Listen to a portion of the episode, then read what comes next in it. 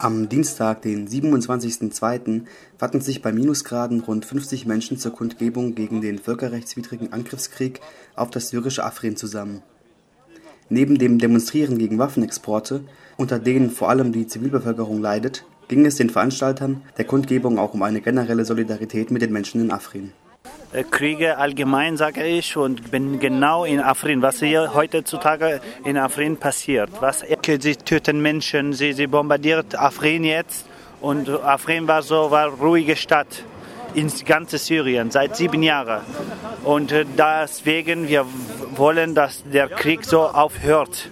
Und äh, wir wollen das so zeigen. Und wir brauchen Solidarität, dass viele Deutsche auch mitmachen wir allgemein, wir sind so gegen Kriege. Kriege ist etwas ganz, ganz schlecht. Die Kritik an Waffenexporten war von den Veranstalter und TeilnehmerInnen naturgemäß an die Bundesrepublik adressiert. Wir wollen auch Bundesregierung sagen, wir brauchen Unterstützung, wir brauchen ihre Hilfe. Wir, wir brauchen, wir Kurden haben gegen ISIS gekämpft. ISIS war nicht so nur gegen Kurden, waren gegen Freiheiten, gegen europäische Länder, gegen Frauen, gegen alles. Und heutzutage jetzt ISIS Terroristen mit Erdogan kämpfen Kurden, Kurden und ganz Europa und Deutschland auch schweigt. Und das tut arg weh und wir wundern uns, warum. Warum? Wir verdienen das nicht. Wir als Kurden verdienen das nicht.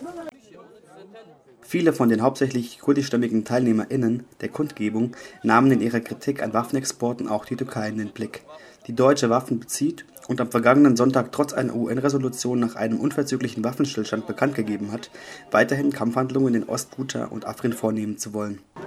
Ähm, es geht jetzt seit heute ist 39. Äh, offensive türkische äh, Armee, die jetzt äh, eine Militäroffensive auf Afrin, äh, Zivilbevölkerung gestartet hat.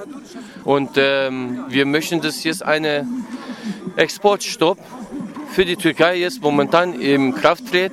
Überall jetzt nicht nur in Deutschland, sondern jetzt ist es natürlich, dass jetzt die Deutschen äh, mehr beteiligt sind mit ihren Waffen.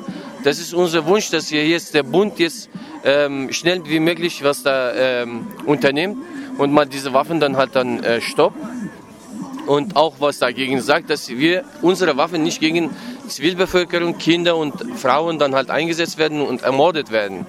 Und wir möchten auf jeden Fall eine ähm, sofortige Stopp türkische Offensive auf Afrin. Äh, Türkei hat trotz der Waffenruhe auch ähm, klare Worte auch gesagt, dass sie es nicht einhalten wollen und, und ähm, natürlich also das was jetzt momentan jetzt äh, durch diese äh, Resolution was jetzt diese Entscheidung die Türkei macht schon von Anfang an also wir haben uns heute hier versammelt um gemeinsam gegen die türkische Kriegspolitik zu demonstrieren Seit genau 39 Tagen greift die türkische Armee die Region Afrin an.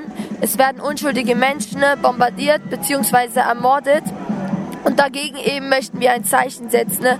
Wir möchten ne, mit unserer Demonstration beziehungsweise mit unseren Demonstrationen eben auch der Bundesregierung zeigen, ne, dass wir hier nicht, dass wir hier nicht schweigend zusehen können und deswegen auch eben auch so lange unsere Stimmen auf den deutschen Straßen erheben werden, bis der Bevölkerung in Afrin geholfen wird und die deutsche Bundesregierung aufhört, Waffen an die Türkei zu exportieren.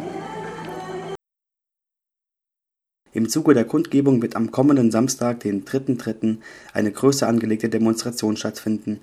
Gestartet wird um 16 Uhr am Platz der Alten Synagoge